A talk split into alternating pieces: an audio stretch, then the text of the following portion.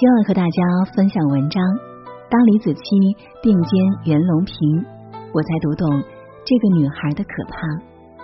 如果你也喜欢今晚的分享，别忘了在文末给我们点亮再看哦。以下的时间分享给你听。昨天耳朵在微博看到一个热搜，大意是说中国农民丰收节组织指导委员会正式设立中国农民丰收节推广大使，受邀担任首批推广大使的有六个人：全国劳动模范申纪兰、相声演员冯巩、主持人海霞、学者冯骥才、水稻之父袁隆平以及。网红李子柒，官宣一出，评论区就爆了，网友纷纷祝贺这个九零后女孩的付出与努力，终于得到了肯定。其实不止这次，媒体界对李子柒的态度一直是颇有赞许。央视新闻表扬她没有一个字夸中国好，但她讲好了中国文化，讲好了中国故事。人民日报赞许他，李子柒的样本意义绝不应被忽视。白岩松力挺他，微笑着为他鼓掌是最好的。如果我们来自民间，并真的走向世界的网红，由一个变成几十个，变成几百个、上千个，那中国故事就真的有的讲了。在他的视频里，你总能看到世界万物从无到有的过程。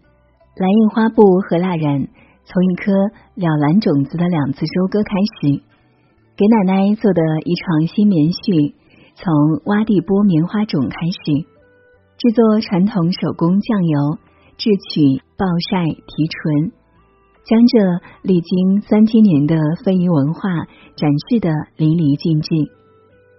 看李子柒的视频，你总能感受到一种莫名的治愈和赏心悦目的美。但走近她，你才能感受到这个女孩到底有多可怕。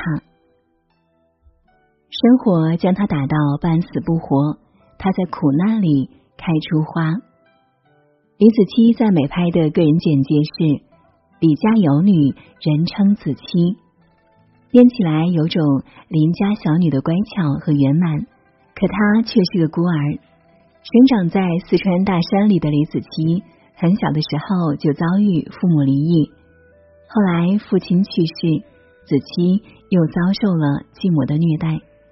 一个还没有灶台高的孩子，被逼着生火做饭干重活，一旦做的不好，就会遭受继母毒打。子期却回回倔强的忍着泪。六岁时候的我，被继母拽着头发往水沟里按，被打得半死不活时。都生生的没掉过一滴泪。到后来，子期选择和爷爷奶奶相依为命，家里穷，吃不起零食，就从树上摘花苞解馋。爷爷去世后，奶奶成了他在世上的唯一依靠。十四岁时，家里揭不开锅了，奶奶没办法继续供他上学，迫于生计，李子柒辍了学，去城里打工。在别的女孩青春懵懂，回忆里只有课本、暑假以及隔壁教室的男同学时，李子柒睡在桥洞，把一块方便面掰成两块吃两顿，在饭店端盘子算好的，可一个月拿到手仅仅二百多块钱，在夜场当 DJ，只因为他工资高，能让自己吃得上饭。成名后的子期，把那些被人诟病成为黑料的曾经归结为经历了很多不好的事情。他也知道这些不光彩，但没办法，人只有先活下来，才有资格谈以后。后来奶奶生了一场重病，李子期抛下所有，回到奶奶身边，机缘巧合之下接触了短视频。新的谋生方式，他就此敲开了成功的大门。泰戈尔说：“你今天受的苦、吃的亏、担的责、扛的罪，忍的痛，到最后都会变成光，照亮你的路。这句话似乎验证了李子柒一路磕磕绊绊的历程。有人酸他不过是运气好，我不否认成功会有运气的加持，但若是把一切成功都总结为运气，那就是无脑耍流氓。那些酸他的人根本承受不了他吃过的苦。一夜成名的另一个叫法，你可以称之为百炼成钢。当你对生活认真到偏执，生活一定会向你低头。四月末，李子柒的 YouTube 频道粉丝突破了一千万，视频播放总量达到了十三点四五亿，成为了平台上第一个粉丝破千万的中文创作者。每一条的播放量都是百万级起步，千万级是常态。从单枪匹马到组建成一个小团队，外人眼里李子柒坐享其成，但其实拍什么、怎么拍，仍然是他一个人操劳。每一则视频的取景和构图，他都要一个一个去调整。只要镜头里有一点点瑕疵，他都会几遍、几十遍的推翻重来，直到拍到满意为止。就算拍完了，也要把自己主体部分剪辑好，再交由摄影师调色输出。前来帮忙的朋友直言不讳，告诉李子柒，他这么做根本请不到愿意配合的私人摄影师。李子柒承认，我做的确实没有专业的人好，只不过我已经那么辛苦的做了九十五分。为什么不再尽力做到心中的一百分？这种万事出于我心的偏执，逼着他在每一个细节上都去挑战生活的极限。拍摄《茉莉酱》时，正处夏季最热的时节，室外是四十度的高温，哪怕站着不动体力，都会被热浪侵蚀。李子柒就着一个小风扇。一遍遍校对刺眼的光线，一遍遍推翻重来，两三秒的镜头要拍至少两三个小时。为了拍雪山日出那短短几秒云雾翻滚的镜头，他爬了九个小时的雪山，期间害怕被冻死，一晚都不敢睡。拍《桃花醉》的时候，突发大雨，他是在雨里淋着拍完的。衣服、头发全部湿完，身上混着汗水和雨水，镜头里看着却是和酒一样的清新和冷冽。拍蜀绣，他钻研相关纪录片，又联系了蜀绣国家级非遗大师孟德之学习了半年。拍松鼠鱼，他一个人带着设备，在零下十五度的高寒下折腾了十几个小时。而让他一蹴而红的兰州拉面，他拜了师傅，愣是苦哈哈的学了一个月，每天拉面拉到胳膊酸痛抬不起来。然而这却不是最痛苦的，拉面讲究的是选粉、加水、加盐、和面、揉面、醒发、加灰、室温等等环节，每一个环节都有百般门道。一个细节失误，意味着之前的努力全部白费。那两分钟的拉面镜头，他拍了三天，每天只吃一顿饭，足足拍了两百个镜头，最后用上的不到五十个。你能从他的手上看到他对作品的极致认真，你能从他拍摄视频的花絮里。看到一个女孩对细节的极致追求。周润发在电影《无双》里说过这样一句话：“这个世界上一百万人里才有一个主角，而这个主角必定是把事情做到极致的人，不遗余力的去成就每一件事，永不放弃的去塑造每一个细节。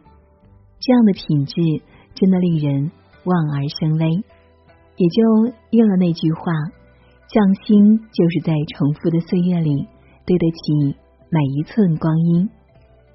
当你对生活锱铢必较时，生活便再也不敢凌驾于你之上。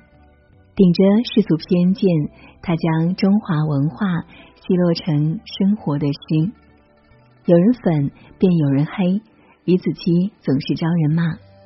他表现的明明是“采菊东篱下，悠然见南山”，却总有人骂他没有“锄禾日当午，汗滴禾下土”。他通透清醒，活在世俗，却不流于世俗。却被骂清高表作秀，可这不妨碍他把文化奚落成物品，融进了生活的诗。在他的镜头下，每一帧的画面美到令人惊叹。远山淡淡翠梅低，野树离离带浅溪。风吹过一缕春意，古柳垂低风淡淡，星河满朝夜甜甜。氤氲着丝丝暑气，默默稻田重重叠叠，渗透着生命的浪漫。再看它室外案板上的插花细节，四季流转，瓶中的植物随着时光更迭。春有桃花枝，夏有荷花梗，秋有缤纷转日莲，冬有飘香金桂。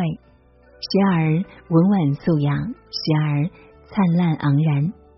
每个巧思，每个构图，每个彩色的搭配，在灰墙土瓦的映衬下，无一不渗透着超乎寻常的东方美学。你很难不被这样敬爱生活的人拍案叫绝。在李子柒的 YouTube 频道里。所有的视频都有着仅有中文字幕，外国网友其实看不懂。但每条视频下面最多的都是对中国文化的一致点赞。伟大的中国文化，中国几千年的文化，在一个非凡的女孩身上重现。我虽然不是中国人，但我为她感到由衷的骄傲和高兴。中国人富有创造的思想和物尽其用的作为，让人印象深刻，影响深远。他在重新向全世界介绍被我们忘记的那些中国文化、艺术和智慧。他用吃剩下的葡萄皮晕染出一件仙气飘飘、轻如紫烟的纱裙。他花半年的时间请教老师傅。再用上两年的功夫，手工制作文房四宝。他追溯至古代女子梳妆台的一角，用古法还原口红、胭脂和眉黛，名曰汉妆。做千层底布鞋，砍竹子做沙发。没有热爱就成就不了李子柒，可极致美的背后都背负着极致的疼痛。知乎上有个话题。如何评价李子柒？最高赞答案是：李子柒有管频道的对外文化影响力，可以说抵得上一千个 CGTN 中国国际电视台。站在大格局上说，他将中华传统文化宣扬至国外，体现中国的文化交流自信，凸显中国传统清俊的审美取向和出世的价值追求。这没什么不好，而对于普通人，就借用某位答主的评价，看子期的视频就像一个窗子。我透过这窗子，看到了小时候和小伙伴在田埂上奔跑，在河里捞鱼，在山上摘野果的欢乐时光，仿佛自己也暂时脱离了生活常态，放下了浮躁，游离在田园。体验了一把不属于自己的安宁，这样优秀的女孩，还有她的意义又在哪里？对于蒙受骂名不反驳、不辩解的李子柒，不得不说，我叹服于她的通透和坚韧。在《你可以拥有你想要的生活》一书中，作者写道：“这世界的诱惑远比你想的多，通往成功的道路也比你想的要更多。无论你做什么，我都希望那件事是你真心热爱的。我希望你能坚持自我，善用天赋，不要浪费自己的才华，不要忘记自己所热爱的事情，也不要忘记你心中的激情。我们做不成李子柒，也大可不必逼自己变成他。生活一直在奖励那些发狠努力到令人害怕的决心，不如在生活里浇筑一些热情，加入几分自信，守护久违的感动和初心，如李子柒一般，拿四季风物开生活处方。好了，今晚的分享就是这样了。不知道你听完会有怎样的感受？欢迎在文末分享你的心情。如果喜欢今晚的节目，别忘了在文末给我们点亮再看哦。也欢迎你分享到朋友圈。我是青青，感谢您的守候聆听，愿你长夜无梦，晚安。